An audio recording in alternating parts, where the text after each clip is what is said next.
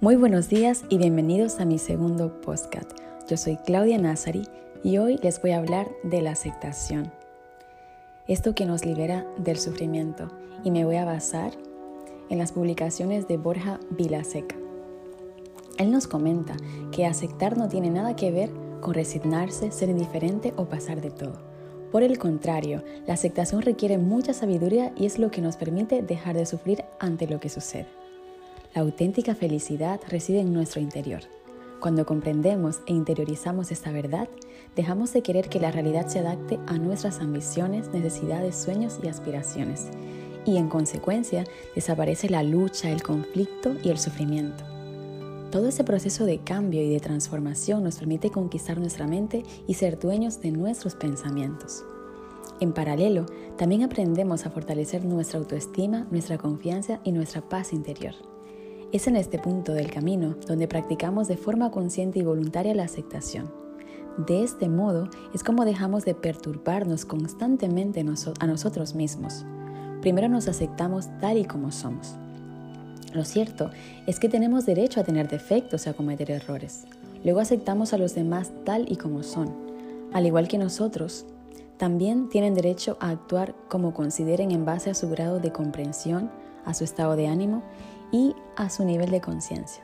De hecho, al descubrir que nadie ni nada nos ha dañado nunca emocionalmente, nos sentimos mucho más libres y poderosos al encontrarnos con personas conflictivas y situaciones adversas.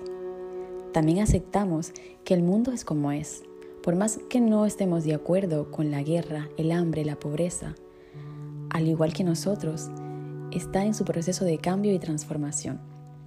Curiosamente, la gente suele tacharnos de insensibles e indiferentes si no nos perturbamos por las cosas que suceden en el planeta. Es decir, para que los demás nos consideren buenas personas, hemos de mostrar activamente que sí nos importan las tragedias que salen por las noticias. Sobre todo porque en caso de no ser buenos tenemos la creencia inconsciente de que los demás no van a querernos. Y parece que no hay mejor manera de mostrar nuestra bondad que el sufrimiento. Si bien la guerra, el hambre y la pobreza son una calamidad, el hecho de que suframos por ello no sirve para nada. Nuestro sufrimiento no va a terminar con las guerras, tampoco va a erradicar el hambre y la pobreza. De ahí que sea absolutamente inútil. Lo único que consigue es alimentar el ego, llevándonos una vez más a querer cambiar el mundo para adaptarnos a cada uno de nosotros de forma completamente subjetiva. Ha determinado que el mundo debe ser así. Por el contrario, el reto consiste en aprender a aceptarlo tal y como es, lo cual no quiere decir mostrarnos insensibles o indiferentes. Aceptar tampoco significa estar de acuerdo con lo que en él sucede, ni mucho resignarnos. Si bien la resignación es un punto de llegada, la aceptación es un punto de partida. Al aceptar la realidad tal como es, dejamos de perturbarnos a nosotros mismos y en consecuencia disponemos de más energía y lucidez para actuar en coherencia con nuestros valores y con nuestra conciencia ética, dando lo mejor de nosotros mismos desde nuestra verdadera esencia. Qué bonito, ¿no? Este pensamiento y esta manera de, de, escribir de Borja Vilaseca. También él dice que ese aprendizaje también nos lleva finalmente incluso a aceptar que los demás no nos acepten, es decir, a no reaccionar ni ponernos a la defensiva cada vez que otras personas proyectan una imagen limitada acerca de nosotros. Más que nada porque está en su derecho de mirarnos, interpretarnos y etiquetarnos según la información distorsionada que les llega a través de sus respectivos modelos mentales. De hecho, el haber trascendido nuestro, de nuestro falso concepto de identidad, ya no sentimos la necesidad de justificarnos ni defendernos.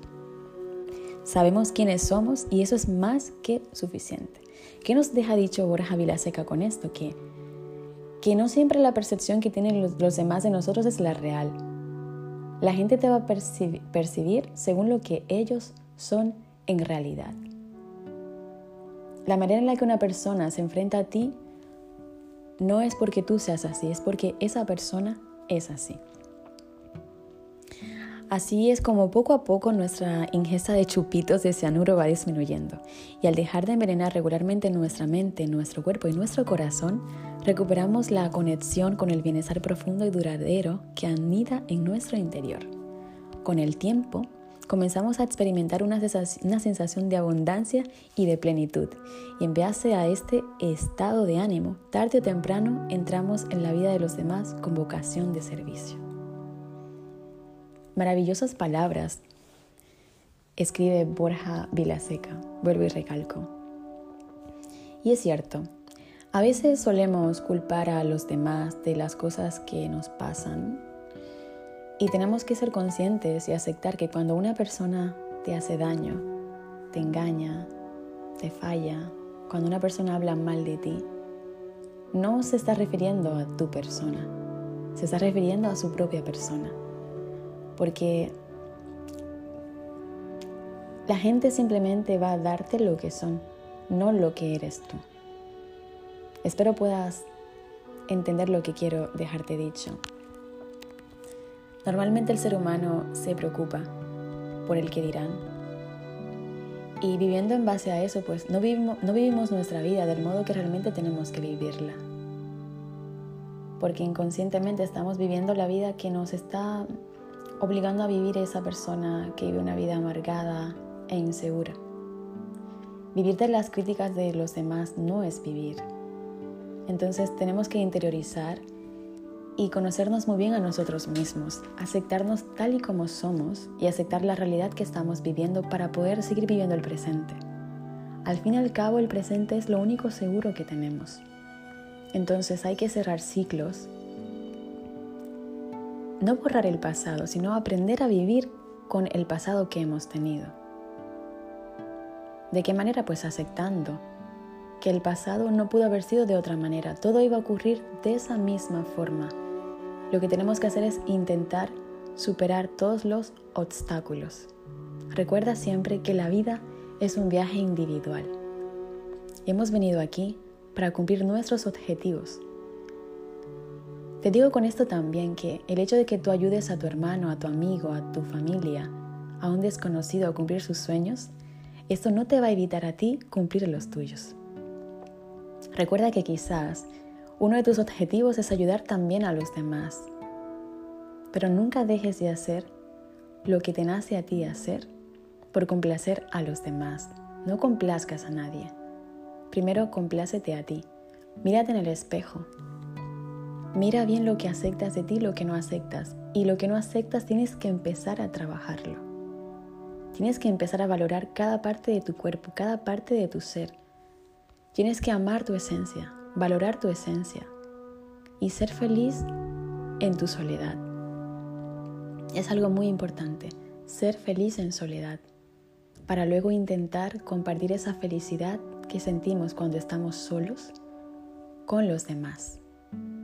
No podemos responsabilizar a nadie de nuestra felicidad. Es completamente nuestra. Completamente nuestra. Es tu responsabilidad la manera en la que tú reaccionas ante los ataques de los demás. No permitas que te afecten.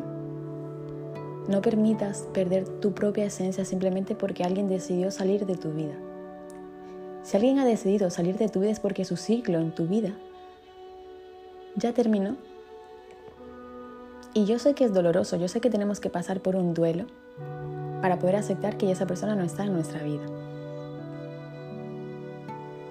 Es lo más natural pasar por el proceso. Nunca intentes saltar de persona en persona. Vive tu proceso, digiérelo, disfrútalo, vívelo. Y cuando te sientas listo interiormente, comienza otra vez otro camino.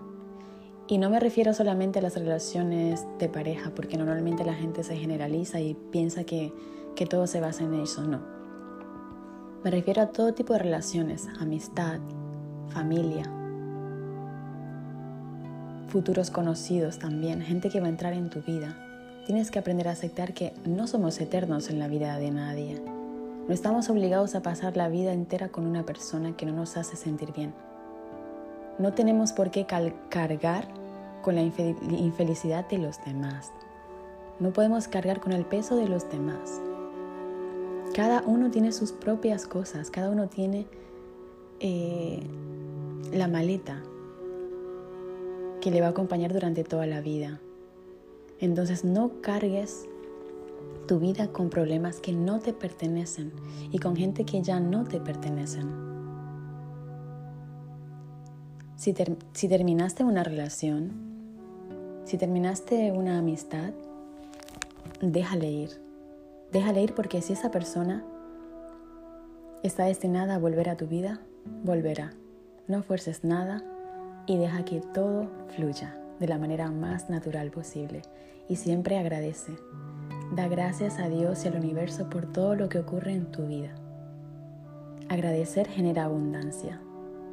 Y con esa palabra me despido por el día de hoy. Agradecer genera abundancia en tu vida. Yo soy Claudia Nazari y nos vemos o nos escuchamos en el siguiente episodio. Hasta pronto.